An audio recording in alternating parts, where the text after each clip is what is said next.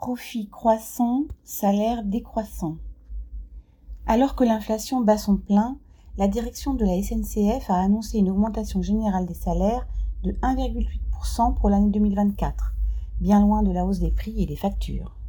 Cette baisse programmée du pouvoir d'achat vient à la fin d'une année 2023, pendant laquelle la direction n'a accordé que 2%, alors que la hausse des prix officiels atteint 5,8%, et après 2022, où la hausse des salaires n'a été que de 1,4% pour une inflation de 5,4%.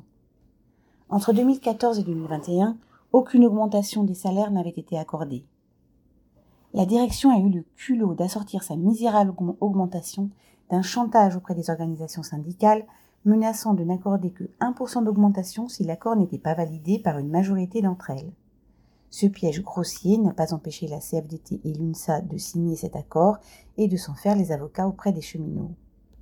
La direction a accompagné sa proposition d'une prime exceptionnelle de 400 euros.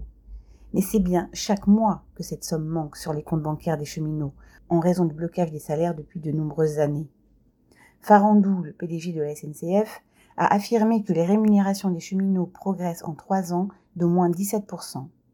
Le chiffre est obtenu en intégrant les augmentations individuelles à la tête du client ou à l'ancienneté.